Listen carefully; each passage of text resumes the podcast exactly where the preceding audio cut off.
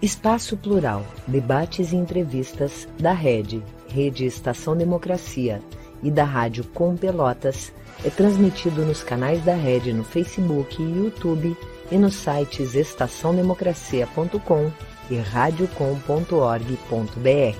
Espaço Plural é também exibido pelos seguintes parceiros: Rede Soberania, Jornal Brasil de Fato RS, Jornal Já, Jornal O Coletivo, Rádio Ferrabras FM de Sapiranga, Manaua Rádio Web de Porto Alegre, Terra Livre Rádio Web de Ulha Negra, Vale do Mampituba Rádio Web, Passo de Torres TV, Coletivo Pão com Ovo e pela TV Caxias em sua página no Facebook. Espaço Plural, debates e entrevistas, conta com apoio da CUT, Central Única dos Trabalhadores, da ADURGS Sindical, Sindicato Intermunicipal dos Professores de Instituições Federais de Ensino Superior do Rio Grande do Sul e da Cressol, Cooperativa de Crédito.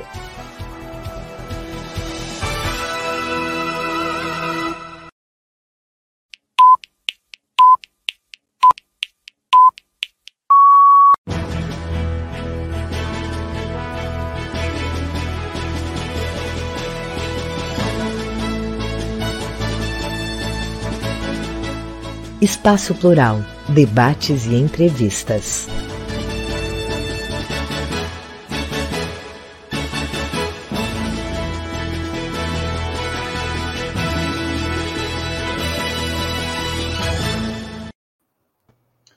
Muito boa tarde, eu sou o jornalista Solon Saldanha, da Rede Estação Democracia. Boa tarde, eu sou a jornalista Clarissa Henning, da Rádio Com Pelotas. Esse é o programa Espaço Plural, Debates e Entrevistas. Nós estamos com você de segunda a sexta-feira, sempre das duas às três da tarde, buscando defender a pluralidade de pensamento.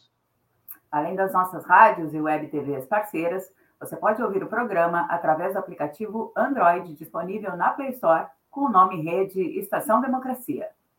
Você também pode nos acompanhar pela web nos sites estaçãodemocracia.com e radiocom.org.br. Além disso, no Facebook, no Instagram e no YouTube, tanto da Rede Estação Democracia quanto da Rádio Com Pelotas. Para apoiar o nosso trabalho, se inscreva nos nossos canais, ative o sininho e curta as nossas transmissões. Lembre que você pode também mandar seus comentários, dicas e perguntas através dos nossos chats nas redes sociais. Participe e construa o programa junto com a gente. Hoje, nós vamos conversar aqui sobre os mil dias do governo Eduardo Leite. Para tratar desse assunto, nós recebemos o deputado estadual do Partido dos Trabalhadores, Luiz Fernando Mainardi, e o ex-presidente da Fundação de Economia e Estatística, Adalmir Marchetti. Sejam bem-vindos. Mas, antes de iniciarmos com as perguntas, nós precisamos informar nossa audiência de que buscamos, ao longo de uma semana, diariamente, conseguir que alguém representasse aqui o executivo estadual, sem sucesso. Ninguém foi por eles indicado para falar. Fizemos o mesmo na Assembleia Legislativa, consultando todos os deputados das bancadas situacionistas. E procuramos os presidentes de todos os partidos da base de sustentação do governo, sem que alguém aceitasse. Permanecemos à disposição se alguém resolver se manifestar, relatando realizações e defendendo posicionamentos.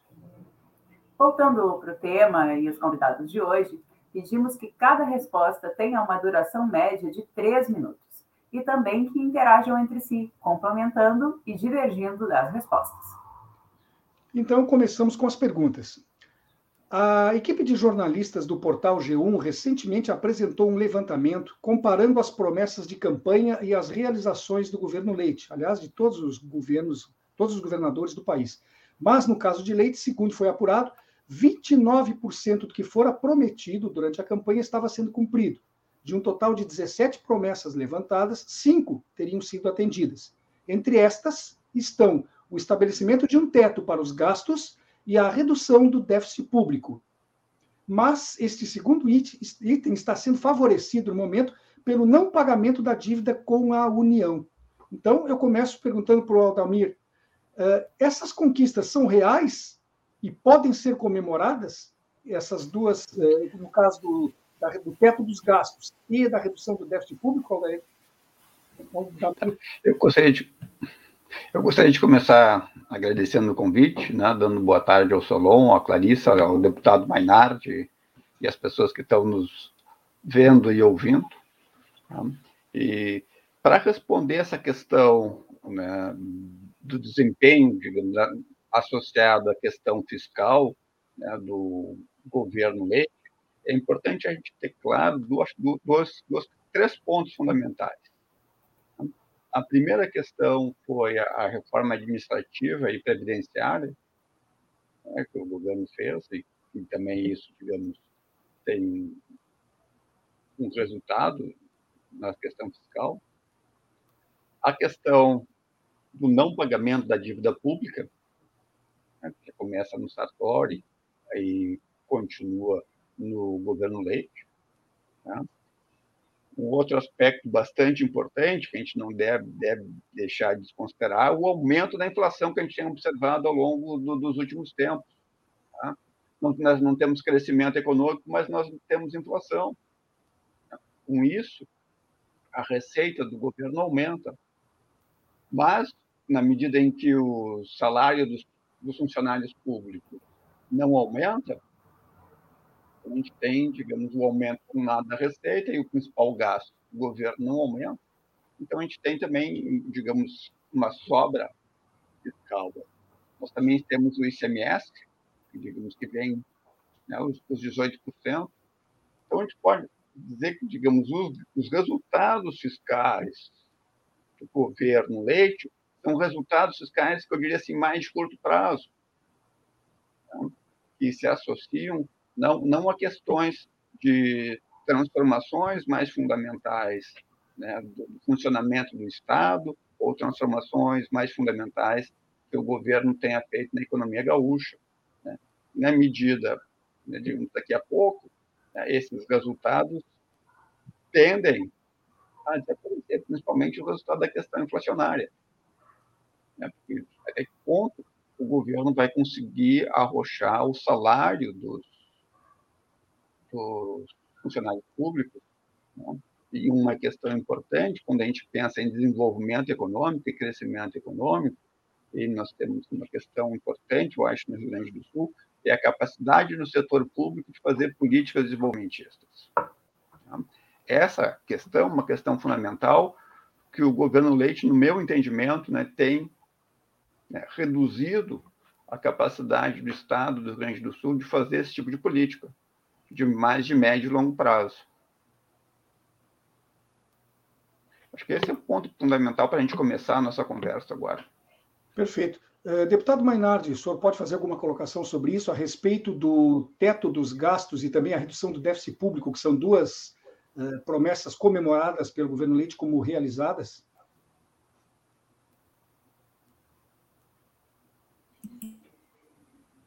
O senhor está sem microfone, deputado.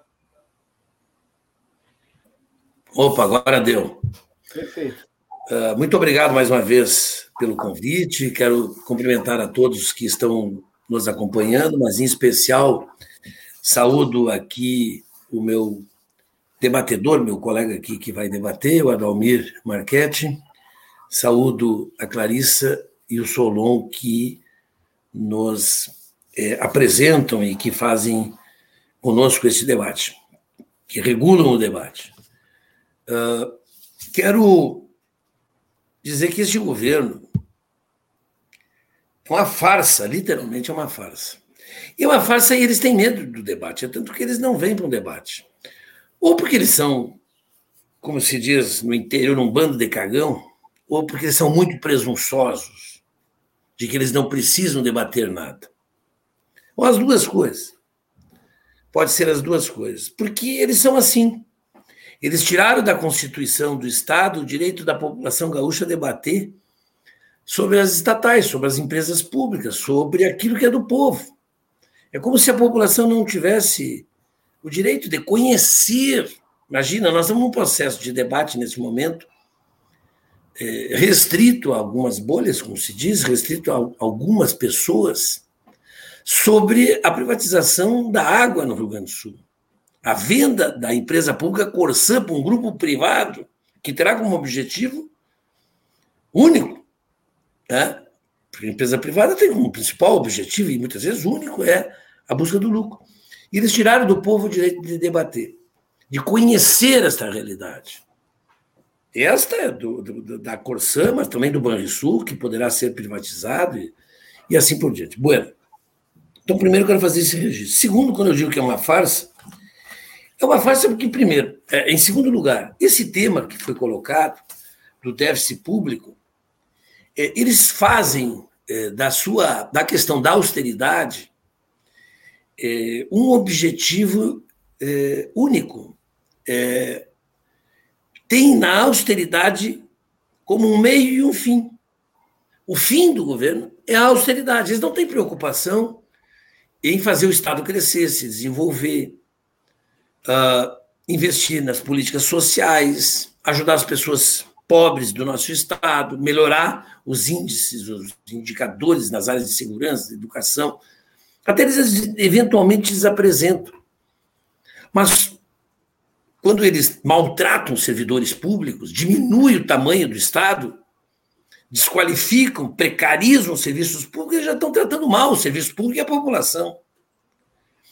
Esse governo ele só tem um objetivo: é servir aos grupos empresariais e projetar o governador como um sujeito, um, um candidato moderno, um governador moderno para o Brasil. A modernidade dele está chegando 30 anos depois quando iniciaram os processos de privatização. E ele acha que ainda é moderno. Isso que eles estão fazendo, quando o mundo passa a reverter os processos de privatização. E por último, eu quero dizer que a questão do déficit, é, sequer isso é verdade. Porque se nós incluirmos os 14, 15 bilhões que ele está deixando de pagar da dívida com a União, no saldo final da dívida, se nós incluirmos o brutal arroxo salarial que ele está promovendo, que foi sequência, foi é, continuidade do governo Sartori, que somente para os professores e demais servidores públicos, com exceção da segurança, será aproximadamente 50%, se não der mais, porque agora a inflação voltou, a caristia está aí. Então, imagina o seguinte: a folha do magistério, arredondando 600 milhões. Hoje é 46% a defasagem. Se tu aplicar isso, isso dá quase dá 270, 280 milhões por mês que ele deixa de pagar para o magistério. No ano dá 3 bi. Ou seja, se ele atingir um objetivo fiscal, que é deste equilíbrio, ele estará fazendo isso com o conjunto das mudanças que ele fez, tirando do bolso de quem ele deveria prestigiar, no mínimo, pagando a reposição da inflação. Fora disso, o que mais ele fez? Maldades e mais maldade para os setores públicos e privatizações. Portanto, é, pode até cumprir não vai cumprir porque não tem como cumprir. Um, qual é, o, qual é o, o déficit social que fica para com o funcionalismo quando vier um outro governador e enfrentar uma realidade de penúria dos servidores públicos, de falta de dinheiro para continuar uma vida razoável que tinham? Como é que ele vai fazer com relação à dívida? Tem que aderir ao regime de recuperação fiscal e, a partir daí, para não pagar mais a dívida, e a partir daí estar submetido às regras né, do governo federal, do, do Ministério da Fazenda, que são absolutamente inaceitáveis, inaceitáveis, que nós podemos debater depois isso. Então, a avaliação que eu faço é de que ele não cumpriu. Dos gastos, do teto de gastos, isso ele imprimiu já. Ele cortou todos, e para ele tudo é gasto. É um governo que enxerga nas despesas com o pessoal, com educação, com segurança, tudo gasto. Tudo é gasto. Ele não consegue enxergar investimento. Ele não consegue vislumbrar a possibilidade de o governo ser um realizador de serviços públicos de qualidade para melhorar a qualidade de vida das pessoas. Ele não conseguiu ampliar os gastos ou os investimentos, segundo ele gasto, mas segundo a nossa avaliação de investimentos, na área da, da, da educação, da, da saúde, nesse seu governo, apesar da pandemia, ele não, não, não passou dos 12%. Portanto, Deputado. certamente não vai deixar saudades. Deputado, justamente a próxima pergunta, então, é, uma das principais promessas né, de campanha do Eduardo Leite foi não privatizar. em CE, nem Corsã, nem Banrisul. Mas ele já privatizou a CE, está privatizando a Corsã e vendeu ações do Banrisul. Como essa venda de patrimônio público vai impactar o futuro do nosso Estado do ponto de vista econômico? Eu gostaria de saber de ambos uh, que se manifestassem né, sobre isso. Nós vamos começar então com o deputado Mainardi, por favor. O seu microfone, deputado. Perdão, perdão. Uh, eu acho que quando a gente olha assim, a importância de uma Corsã pública né, é, para a vida das pessoas, a gente tem que olhar o ponto de vista mesmo de como que nós podemos garantir o fornecimento d'água, o que já se atingiu praticamente em 100% das casas, das residências é, aqui no Rio Grande do Sul. Então, esse não é mais o problema. O problema é como é que nós vamos ampliar a coleta e tratamento dos esgotos, que também aí tem uns números que não fecham com o que diz o governo. Eles falam em 17% e nós temos regiões que estão a 30 e poucos, 40 e tantos por cento. Esse número não está muito claro, porque também tem uma certa confusão de quem é a responsabilidade. Porque a concessão do serviço, ele é municipal, o dono do serviço de água e esgoto é do município. E o município contratou a Corsã, estabeleceu através de um contrato né, é, a responsabilidade da Corsã fazer isso. Portanto, a questão é: quem vai expandir o serviço de esgotos nas periferias, porque nos centros já tem. Nos bairros mais de classe média, de famílias mais abastadas, isso já não é mais o problema. O problema do saneamento básico está na periferia. Esta empresa privada, é ela quem vai botar? De onde ela vai tirar o dinheiro? Ela vai botar e vai dar de presente? Ou ela vai cobrar? E vai cobrar de quem?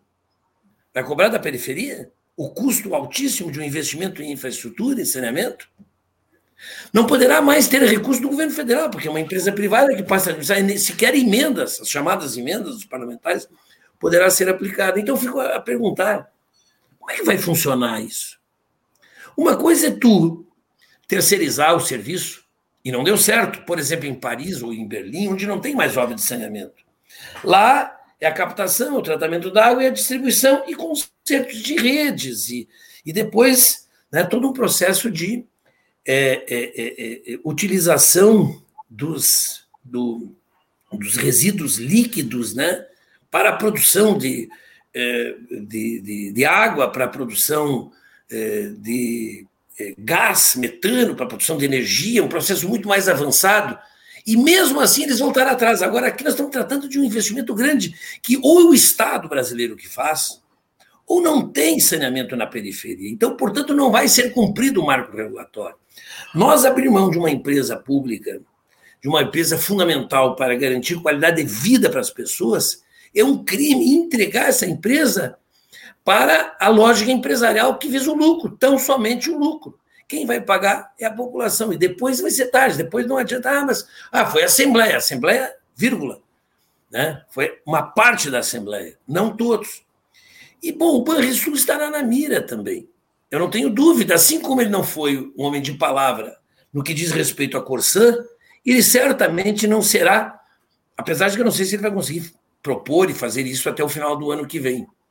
Mas, para quem descumpriu em relação a Corsã, não, palavra dada e palavra não cumprida para uma coisa. Aliás, era no mesmo compromisso, era na mesma, digamos assim, o spotzinho aquele que foi para a televisão, em que ele bateu o martelo, porque era uma forma de ele ganhar votos de quem já conhecia o processo privatista, a ideia privatista, o programa privatista do Sartori. E ele acabou ganhando as eleições. É, portanto, uma pessoa sem palavra.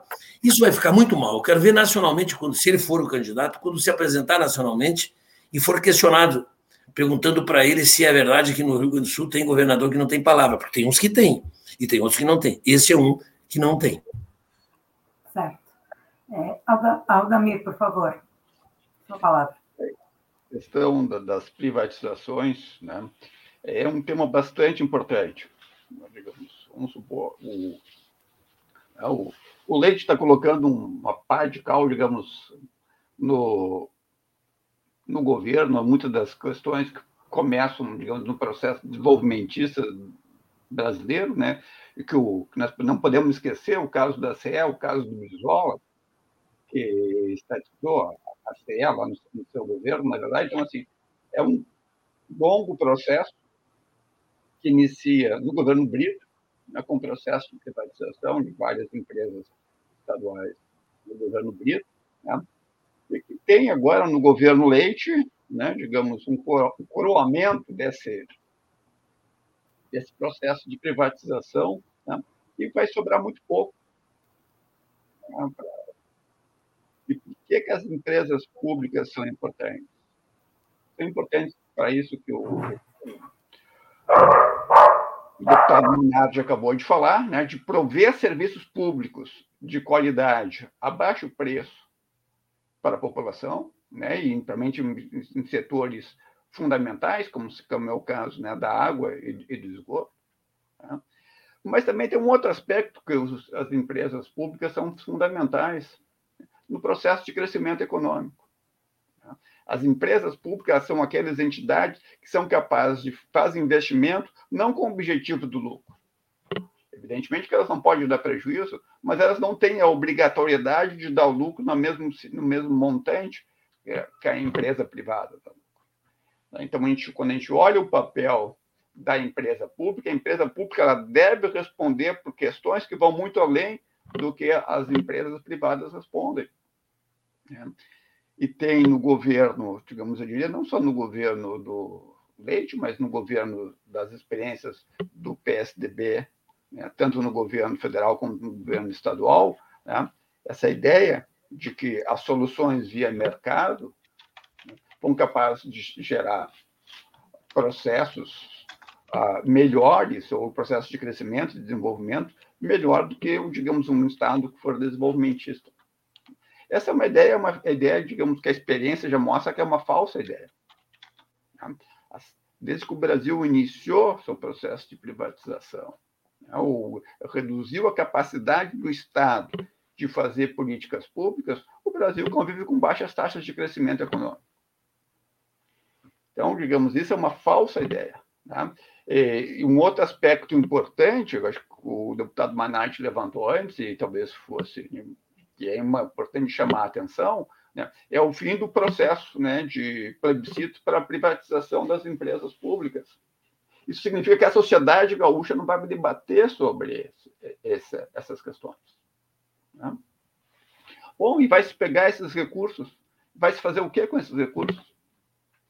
Privatizou para quê? Vamos supor que fizesse sentido do ponto de vista econômico, que não faz. O que o governo vai fazer com esse dinheiro? O que o governo vai fazer agora? Vai pegar esses recursos, vai usar no quê? Né? Tipo assim, que tipo de investimento o governo vai fazer? O setor público, né, os setores, a, a máquina pública, né? vai, vai perguntar para o funcionário público que não recebe, então, então tem o seu salário, né? a burocracia pública, que o salário está corrompido pela inflação, para ele fazer política de desenvolvimento, né? evidentemente que nós não, digamos, não teremos crescimento econômico, desenvolvimento econômico de um modo que a gente né, deveria ser, para ser capaz de gerar emprego e renda para a população gaúcha, né, que ainda está sofrendo bastante com a Covid. Né? Nesse sentido, tem uma, tem uma pesquisa bastante interessante que a Assembleia fez sobre os efeitos da Covid sobre o Estado. Tem umas perguntas bastante interessantes que foram feitas ali. Né? E, e, uma das questões importantes, que, da, que é os, com uma pergunta bastante importante e um resultado bastante importante, que 80% da população do Rio Grande do Sul acha né, que né, tem muita gente com pouco dinheiro né, e muito pouca gente com muito dinheiro. Mas que, que tipo de política, digamos, a, que o governo do Estado pode fazer para mudar essa situação? Né? Que tipo de política fiscal, digamos, tributária, é, o governo do Estado poderia fazer para minorar essa situação. Tá? Então, acho que a questão da privatização, eu acho que daí se liga em outros aspectos do governo Leite, né? é um governo que não traz soluções para os problemas fundamentais da sociedade gaúcha. Pelo contrário, digamos, ele aprofunda uma concepção de Estado, né, uma visão de mundo, né, que eu diria que não vai gerar crescimento econômico, né, que justamente vai no sentido contrário de resolver os problemas fundamentais que a sociedade gaúcha enfrenta. Né? A gente pode pensar em vários desses problemas. Né? Essa questão da qualidade da educação. Como é que a gente vai resolver melhorar a qualidade da educação, principalmente a educação básica, a educação fundamental, a educação média no Estado? Né? Não dando aumento para os professores? Como é que a gente vai resolver a questão da saúde, né? a questão da infraestrutura? Né? Então, esse, é um aspecto, acho que eu diria que esse é, um, esse é o ponto, digamos, quando eu penso no governo Leite, né? é um governo que não tem respostas para as questões fundamentais da sociedade gaúcha. Ele não apresenta resposta. Né? No ano, falando de crescimento econômico, por exemplo, no ano passado, é que a gente teve a seca. Quais ações, de, por exemplo, de irrigação que o governo do Estado está fazendo? Né? Para solucionar, que esse é um problema histórico já do Rio Grande do Sul né, que tivemos alguns governos no passado, o próprio governo Tarso Genro fez, investiu bastante nesse processo né, de irrigação. Mas também governos anteriores já tinham investido. Né. Mas eu não vejo, digamos, ah, soluções. Né? É um governo né, mais simpático, aí que, alguma medida, né, talvez estabeleça um, dia, um diálogo melhor com a sociedade hoje do que comparando com com o governo Sartori, o governo anterior, que era, digamos, um, um governo muito difícil. Né? Inclusive, tem essa questão né, do governador Leite ser, querer ser o candidato né? à presidência, também o faz com que ele tenha que tom tomar posições que sejam né, mais simpáticas. Dalmir? Junto à sociedade, mas resolver os problemas fundamentais que estão postos na sociedade gaúcha, né, não, nenhum desses problemas estão sendo resolvidos. De certo modo, né, se empurra para frente a solução desses problemas. Adalmir, duas questões. Primeiro, eu acho que você está roçando ou batendo de alguma forma no seu microfone, que ele está vazando um ruído. Segundo, você tocou rapidamente aí na questão da possibilidade do governador do estado do Rio Grande do Sul vir a ser candidato à presidência da República, e esse é um dos temas que nós vamos perguntar logo a seguir.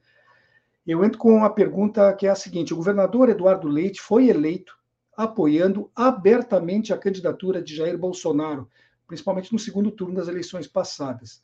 E agora, recentemente, quando passou a ser uma das opções do PSDB para disputar a presidência no próximo ano, ele tornou-se um crítico do atual governo federal. E, então, o que eu pergunto para vocês dois: esta mudança de postura reflete uma posição de fato diferente, uma reconsideração aos seus pontos de vista iniciais, ou está sendo meramente oportunista, uma vez que, em muitas das posições e posturas, ele segue alinhado com Bolsonaro. Mainard, começa, comece com você, por favor. Eu acho que tem sim diferença. Nenhum governador consegue ser igual ao presidente Bolsonaro. Nada é parecido na história do Brasil e certamente vai demorar muito tempo para se encontrar outro igual. Ele é único. E ele é único agora, inclusive, quando ele aparentemente recuou. Ele recuou por falta de força, porque ele é um golpista e o seu objetivo era de dar um golpe e instalar uma ditadura aqui. Há uma diferença. Eduardo Leite é um democrata.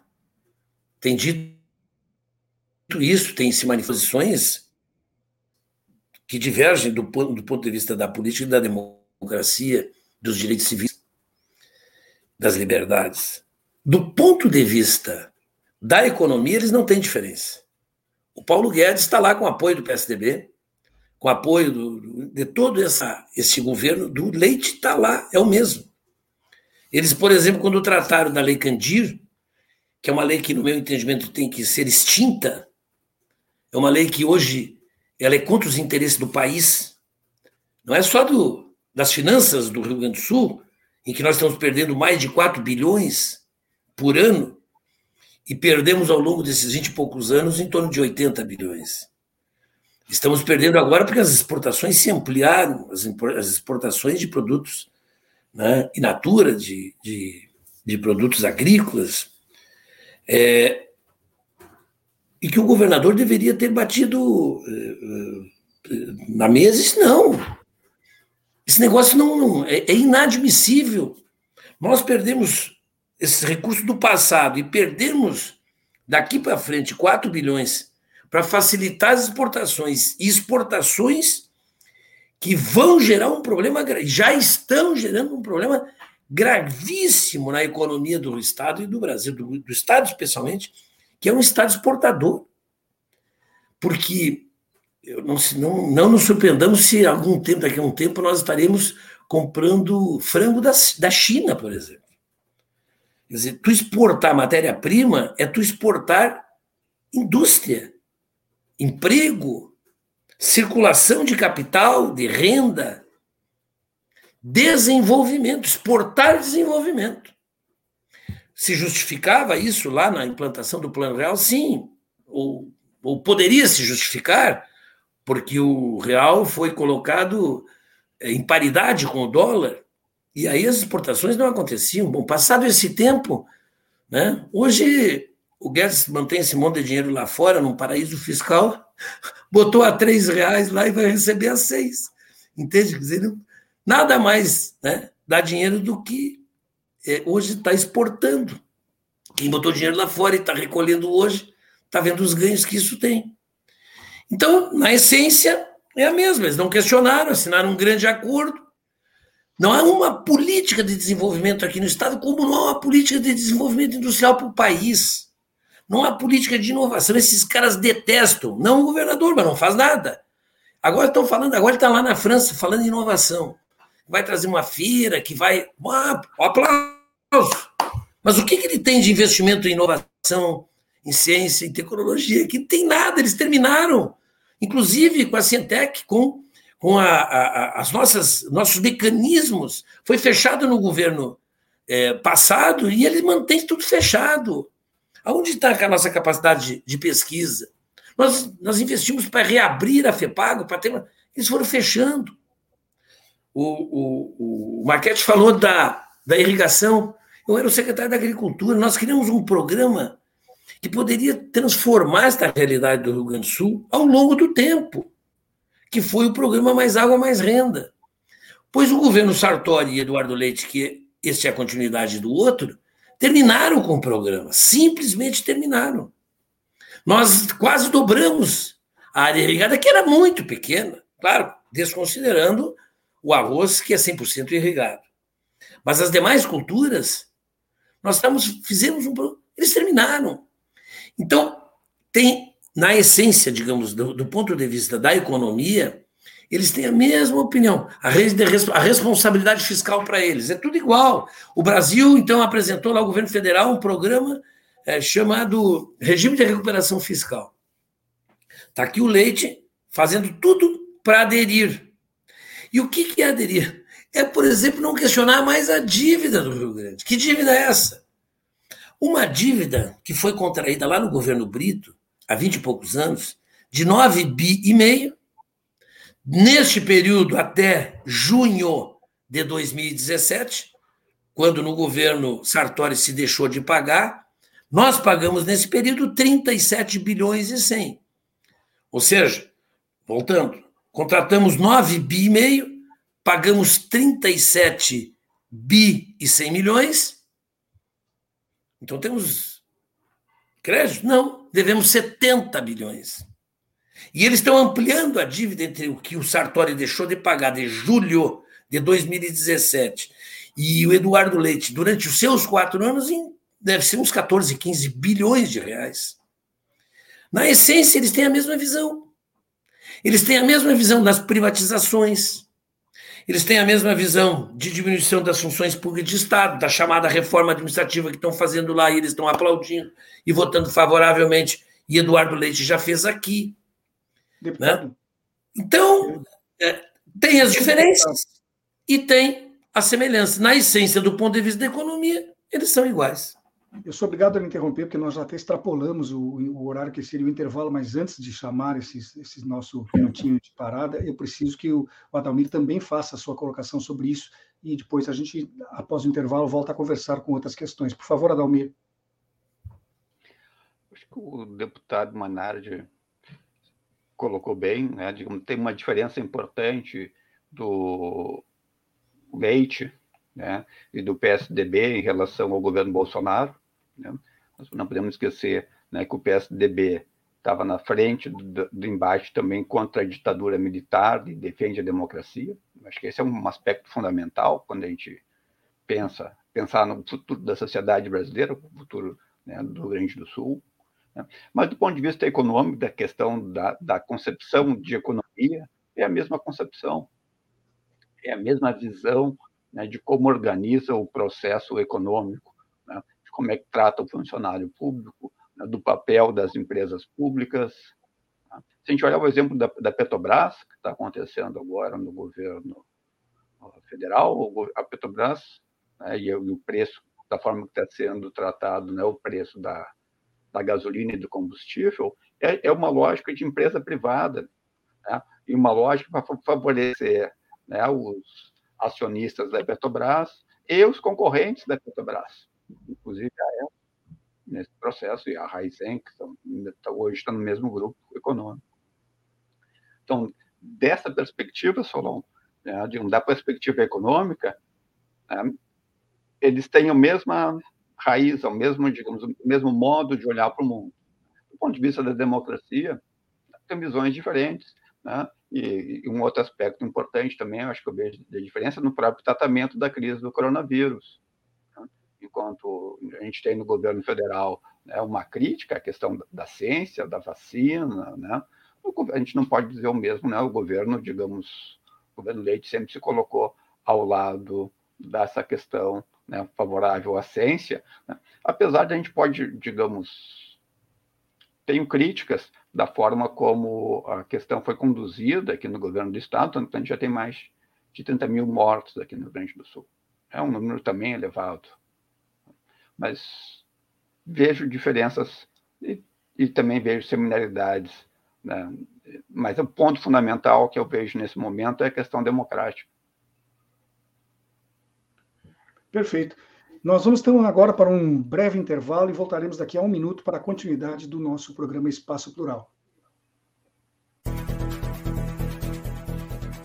Espaço Plural, debates e entrevistas da Rede, Rede Estação Democracia e da Rádio Com Pelotas é transmitido nos canais da Rede no Facebook e YouTube e nos sites estaçãodemocracia.com e radiocom.org.br. Espaço Plural é também exibido pelos seguintes parceiros: Rede Soberania, Jornal Brasil de Fato RS, Jornal Já, Jornal O Coletivo, Rádio Ferrabras FM de Sapiranga, Manaua Rádio Web de Porto Alegre, Terra Livre Rádio Web de Ulha Negra, Vale do Mampituba Rádio Web, Passo de Torres TV, Coletivo Pão com Ovo e pela TV Caxias em sua página no Facebook. Espaço Plural, debates e entrevistas, conta com apoio da CUT, Central Única dos Trabalhadores, da ADURGS Sindical, Sindicato Intermunicipal dos Professores de Instituições Federais de Ensino Superior do Rio Grande do Sul e da Cressol, Cooperativa de Crédito.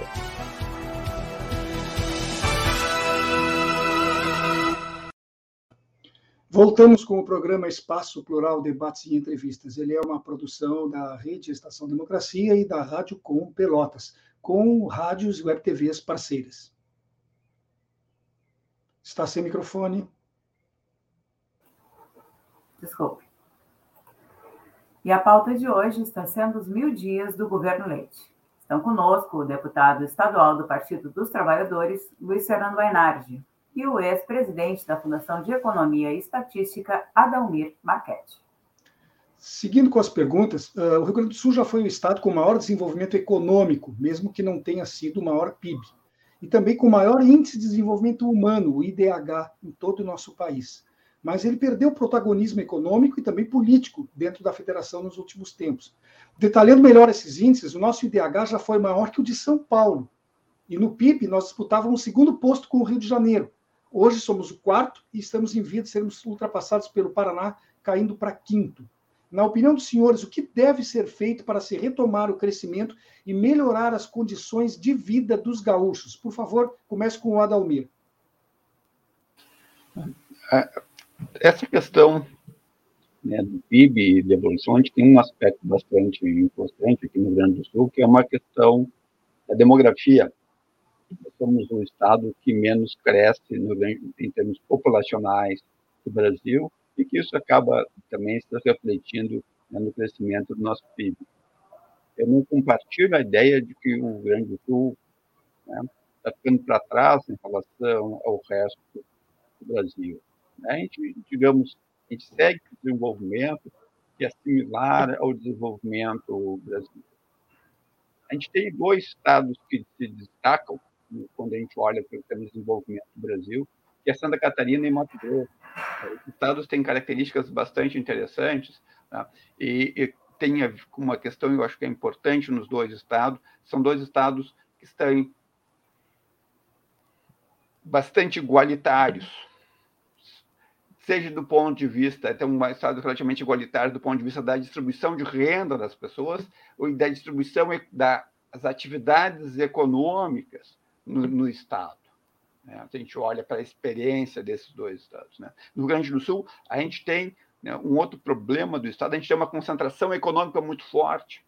Se a gente olha, pegar, se a gente pega esse eixo, assim, Grande Porto Alegre, Grande Caxias, Daí tem uma extensão, pega um pouquinho para Passo Fundo, um pouquinho ali em direção a, a Santa Cruz, Santa Maria. Né? O eixo econômico do Estado está centrado aí. Né? Ele é mal distribuído nas regiões. Né? E esse é o papel do Estado, digamos. digamos. Que com, que o governo do Estado deveria estar se preocupando, fazendo assim? Como é que tu distribui melhor a atividade econômica no Estado? Essa questão que eu falei, a questão demográfica, a gente, a gente olhar, fizer um corte no Estado, a gente tem um movimento populacional, né, digamos, do leste do Estado, desculpa, do oeste para o leste do Estado. Metade das cidades do Rio Grande do Sul estão perdendo população. Que tipo de políticas públicas a gente pode adotar para que mantenha as pessoas no seu local de origem, onde essas, né, ou essas cidades voltam a ter um certo crescimento populacional? É, o tipo de política migratória, por exemplo, a gente poderia adotar. A gente tem tido, né, vindo de diferentes migrações aqui, né, digamos, é evidente, a gente tem que estar aberto para a migração. Acho que esse, essa é uma questão que a, que a Assembleia talvez pudesse eh, discutir, tá? porque esse é um tema bastante importante. Né? Que tipo de pessoas, digamos, nós queremos atrair para o Rio Grande do Sul? Não, nós somos um Estado acolhedor, digamos, né, temos uma tradição acolhedora e também exportadora de gente, né? Se a gente olhar né? Santa, o oeste Santa Catarina, né? Paraná, digamos, hoje, enquanto, enquanto gaúcho por todo, por todo, por todo, todo o Brasil. Né? Como é que a gente, digamos, uh, discute essas questões? Eu acho que são as questões uh, leva, ligadas ao, que, ao desenvolvimento econômico do Estado. Né? A questão da indústria, o deputado Mainardi falou né, de uma excrescência que nós ainda temos dessa questão, que é a Lei Candir. A Lei Candir tem um papel bastante importante no processo de desindustrialização. Né? A própria questão, uma outra questão importante, né, do ICMS, nós temos que unificar o ICMS em todo o Brasil. O ICMS brasileiro tem que ser uh, unificado. Nós temos estados que importam, as importações passam por esses estados, é, porque cobram menos ICMS. Né? E também tem um efeito sobre a desindustrialização. Né? Então, qual é o papel, digamos, do governo do Estado de pensar políticas públicas de desenvolvimentista? Quando a gente olha para o Estado, o Estado não acredita nisso. Se o governador do estado e quem faz políticas públicas não acredita em políticas, papel das políticas públicas, nós estamos, digamos, em maus lençóis. É. Como é que nós vamos fazer política desenvolvimentista? Né? e o Rio Grande do Sul tem problemas sérios de crescimento econômico e desenvolvimento. Né? Quando eu digo aqui que o, digamos, o Rio Grande do Sul ele, digamos, ele, ele cresce mais ou menos de acordo com a dinâmica da economia brasileira, né? digamos, a economia brasileira tem seus problemas bastante importantes de baixo crescimento econômico e a economia gaúcha, dentro do contexto brasileiro, tem esses problemas, mas também tem esses problemas regionais. Né? Se a gente olha a questão da desindustrialização, é uma questão que acontece no Brasil e acontece no Rio Grande do Sul. O baixo investimento do setor privado e do setor público também. Né? Essa questão né, do, do, da concepção de mundo, da concepção de, de, de, visão de mundo que domina, digamos, no governo federal, também do, domina no governo do Estado. Né? Como é que a gente, digamos, seja capaz de reconstituir, digamos, né, a capacidade do Estado de fazer políticas públicas, de coordenar um processo de desenvolvimento econômico. Também é um problema que tem no Brasil, um problema que tem no Rio Grande do Sul. Mas é fundamental que a gente faça isso. Né? É fundamental que a gente pense né, um projeto de desenvolvimento do Brasil e, e um projeto de desenvolvimento para o Rio Grande do Sul. Essas duas coisas têm que andar juntos. Né, para a gente pensar o futuro né, do Brasil e o futuro do Rio Grande do Sul junto, né, nessa questão de como é que, digamos, né, como é que, quais são as nossas peculiaridades, quais são as peculiaridades do Brasil, como é que elas estão, que nós temos de diferente, o que a gente tem de igual. Né? E, e, antes de passar, de terminar minha fala aqui, né, a gente tem, vamos lembrar, digamos, né, digamos, os gaúchos fizeram a modernização do Brasil, né? A gente tem Getúlio Vargas e todos, digamos, pessoal que liderou a, a revolução são os gaúchos, é a concepção de visão de Estado que se tinha à época aqui, que se levou para o Brasil. Né? Qual a concepção de mundo, qual a concepção de Estado que tem as elites gaúchas hoje? Esse é um problema que eu acho que a gente tem, digamos. A gente tem um problema né, nas nossas lideranças a gente tem, né, a gente não tem lideranças capazes, né, de, de gente, quando eu estou falando nas entidades econômicas, né, assim, a Farsul vai pensar o futuro do Rio Grande do Sul, a Fiergs, que pensa igual a Farsul. Né? Então, é, é, digamos assim, falta capacidade né, entre a, as elites econômicas do Rio Grande do Sul de pensar o futuro, ou quando pensam o futuro, né, pensam né, da mesma forma disso que o governo Leite, que o governo Bolsonaro, que é uma forma, digamos, que nos colocou numa linha de baixo crescimento econômico e baixa capacidade de transformar, de fazer as transformações necessárias para levar o país ao desenvolvimento com melhor qualidade de vida, né? na indicação, indicadores de saúde, educação, de todos os aspectos que a gente pode pensar em termos de qualidade de vida. Perfeito. Nós só temos que lembrar agora aos dois convidados que o nosso tempo começa a se esgotar. Então, eu peço para o Maynard se manifestar, o, o Maynard se manifestar nos três minutos solicitados na abertura do programa. Por favor, Maynard. Eu não consegui cumprir, eu acho que nenhum dos dos meus tempos aí em três minutos mais. Espero cumprir agora. Estava ouvindo o Marquete e, e aqui pensando também, né? Esta é uma das perguntas mais complexas de serem respondidas. Se nós soubéssemos qual é a solução, nós deveríamos nos candidatar ao, a governador, Marquete, e trabalhar pela nossa eleição e sair convencendo as pessoas. Mas eu acho que tem caminhos. Primeiro, de tentar compreender o passado. E uma primeira questão a ser compreendida é por que, que os governos é, progressistas, de esquerda, eu diria, tiveram os melhores desempenhos do PIB dentre os últimos, pega os últimos dez governadores. Foi o Colares, que teve o maior PIB, que ele chamava do Pibão do Negão. Foi o Olívio e depois foi o Tarso. Por quê? Nós temos que investigar isso. Eu tenho suspeitas de que Primeiro, porque foram governos mais empreendedores, que, que, que entenderam o papel do Estado no desenvolvimento econômico.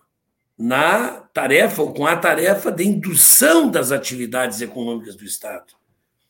Tiveram mais protagonismo, utilizando as estatais, utilizando próprios governos, os instrumentos que tinham ao seu alcance.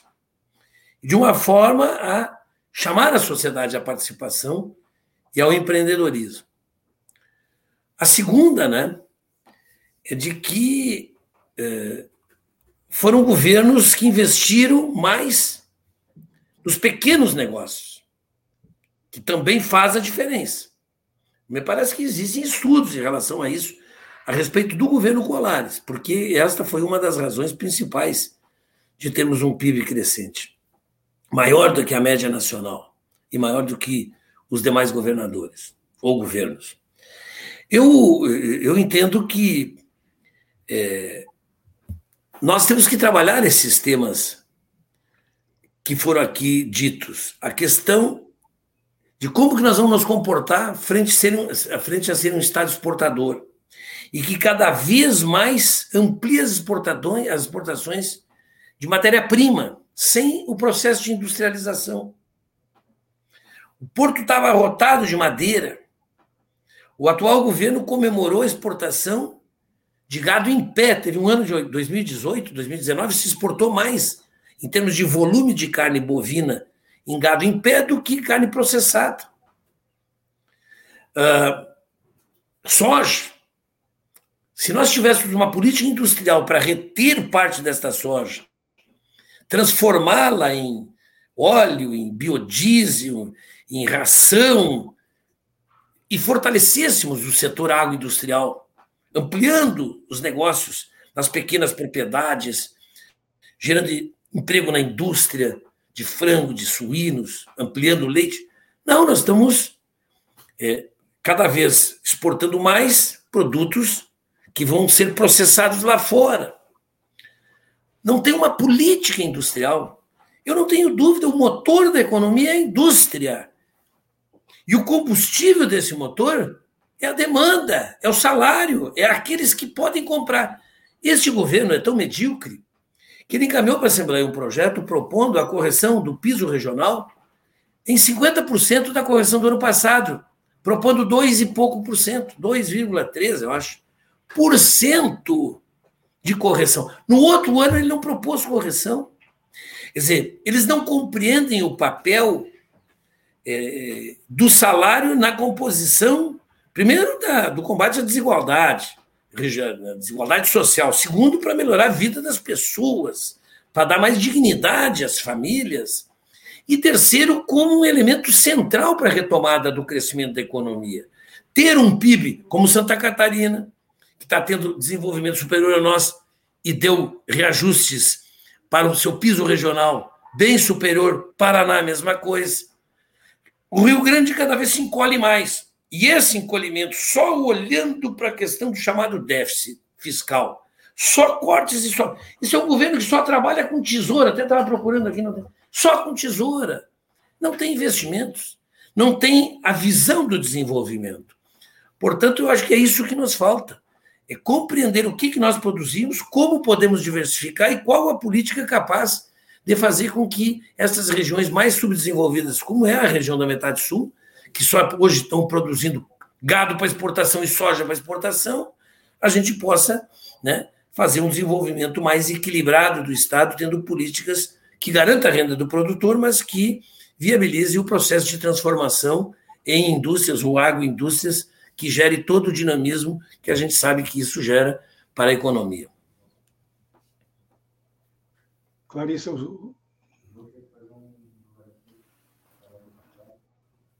programa, então, dessa avaliação, é, mil dias de um governo de quatro anos significa pouco mais de dois terços do seu total. São 68,44%, para sermos exatos. Passado esse tempo, a gente pode afirmar que ele já está consolidado em termos do que fez e do que ainda pode fazer. Eu gostaria que cada um dos convidados destacasse um aspecto positivo e um aspecto negativo que ficarão como legado do governo Leite. Mas eu preciso que cada convidado faça isso em no máximo dois minutos, ok? Vamos começar com Adalmir, por favor. Eu gostaria de, digamos, um aspecto positivo do governo Leite, né, digamos, eu tenho uma certa dificuldade aqui de, de, de pensar algo, né? talvez o deputado tenha acompanhado mais de perto, né? mas tem uma questão que eu acho importante, que eu vi notícias, tá?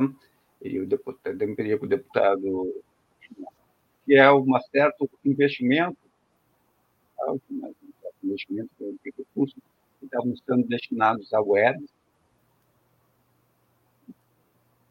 e a própria FAPER, que ficou um pouco mais próximo, digamos, na área de pesquisa né, e de ensino superior.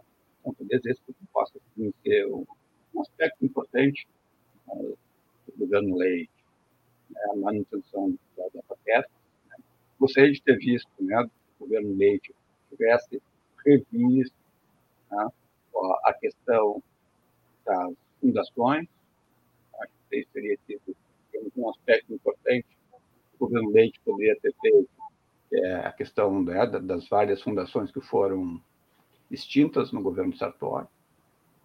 E eu acho fundações importantes para pensar o Rio Grande do Sul, para pensar o processo de desenvolvimento da economia gaúcha. Né? E a crítica, talvez essa, digamos, minha principal crítica ao governo Leite, né, é esse processo, digamos, de continuidade né, de, da destruição da capacidade do Estado de fazer políticas públicas. É, é, é, é que daí envolve vários aspectos, né, que vai, tem o processo das privatizações, o processo né, de de não aumentar o salário dos funcionários públicos, né, redução da capacidade da burocracia do Estado de fazer políticas públicas que levar a desenvolvimento né, e qualidade de vida para a população gaúcha. Essa, essa é a minha principal crítica ao governo Leite. Obrigada. Deputado Mainardi, por favor. Olha, eu também estava procurando aqui aspectos positivos. Certamente existem, né? Mas talvez o que, que eu posso te dizer, posso dizer para vocês, eu, eu sinceramente eu olho do ponto de vista da, é, das receitas, eu não consigo ver nenhuma medida do ponto de vista, pensando orçamentariamente, do ponto de vista é, das despesas, um aspecto positivo que eu posso registrar seria né, é, a defesa da ciência quando nós estamos vivendo em períodos de escuridão nacional. Né? Esse período de negacionismo e das coisas mais absurdas que se possa imaginar, é um governador. Veja, é tão absurdo o momento que nós estamos vivendo que ter um governador que pense racionalmente é uma coisa positiva. É. O fato dele ter se assumido nacionalmente como gay, eu acho que ajuda no combate ao preconceito, me parece um aspecto positivo também. Evidente que deve ter outros. Do ponto de vista negativo, eu acho que a tentativa né, que ele está fazendo, porque não está consolidada ainda a ideia da privatização da água no Rio Grande do Sul, entregar para iniciativa privada. Porque ele não convidou, ele não, ele não é, é, acertou anteriormente com os prefeitos, que são os donos das concessões. E agora não está conseguindo acertar os detalhes das chamadas regionalizações. Então está complexo isso, mas a tentativa dele se, des, se desmentindo, dizer, virando né, motivo de, de, de, nós estarmos chamando ele de mentiroso, é isso? Você comprometeu textualmente e volta atrás para entregar um bem público da importância da água para o lucro. Associado a brutal defasagem salarial, que somado ao governador anterior vão fechar oito anos. Oito anos em que os professores, olha, nós somos políticos, o Marquete não é, vocês são jornalistas. Mas nós, políticos, quando a primeira coisa que surge é, no nosso discurso é a defesa da educação. E não se faz defesa da educação sem professor. Tu passar oito anos sem recuperar o poder de compra dos salários, fazer uma reforma como ele fez nas carreiras, prejudicando os professores, tirando o salário de professor que vai trabalhar no interior, do chamado difícil acesso, passando a cobrar previdência de professor aposentado que ganha 3 mil reais, tem que estar dando ali, contribuído com 14%. Oito anos sem reajuste e ainda contribuindo com mais 400 reais do seu parco salário de 3 mil, ou seja, isso é uma marca pesada de destruição da educação. As universidades estão, os cursos de educação estão é, praticamente com as vagas é, em aberta, porque ninguém mais quer estudar para ser professor. Educação, professor virou é, uma, um amor à causa. É, ou é por muito amor aquilo, por uma, por um, sabe aquela coisa de vocação. Se não for isso, não será mais ninguém professor pela destruição que eles estão promovendo aqui. Eu acho que esta é, de fato, a principal, o principal problema dele, a principal marca é, negativa de seu governo. Certo. A gente agradece, então, a presença dos dois. Hoje nós falamos sobre os mil dias do governo Leite. Estiveram conosco o deputado estadual do Partido dos Trabalhadores, Luiz Fernando Mainardi, e o ex-presidente da Fundação de Economia e Estatística, Adalmir Marchetti. Nós agradecemos a presença de ambos aqui no Espaço Plural. O programa de amanhã, sexta-feira, irá abordar entre duas e três da tarde o novo cenário político internacional. Estarão conosco Marcos Sepic, professor titular do Departamento de Economia e Relações Internacionais da Universidade Federal do Rio Grande do Sul, Flávio Wolff, jornalista e ex-professor de literatura brasileira na USP, que falará direto da Alemanha, onde atualmente reside, e Bruno Lima Rocha, cientista político. Nós também queremos convidar você para que acompanhe hoje o Prata da Casa com Nora Prato. Ela recebe o artista multimídia Bebeto Alves e o programa começa daqui a pouquinho, às quatro horas da tarde.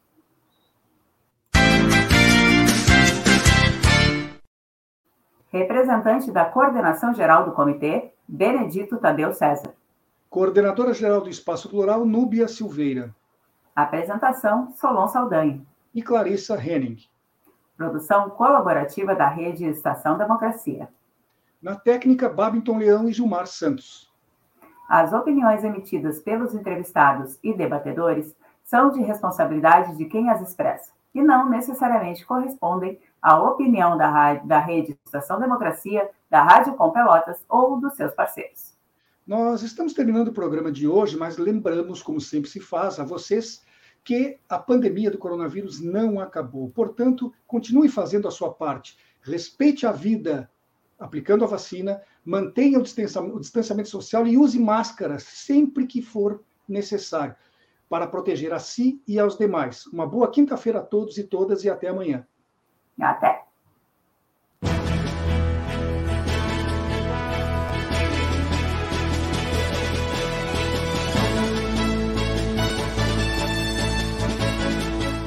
Espaço Plural, debates e entrevistas.